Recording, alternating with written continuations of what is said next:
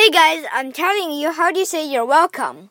Uh, the first way is to say you're welcome. The second way is to say it's okay. You don't have to say it, or just it's okay. So that's uh, three ways, and then uh, it's okay.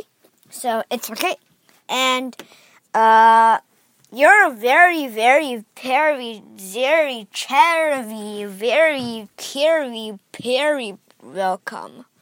I don't know. Your your face. Oh, just kidding. Uh it's okay. We're bros. Or it's okay. I don't know. It's fine. You don't have to say uh thank you. Uh you could say welcome if you're like super lazy or stuff. And I couldn't think of any more, so bye bye.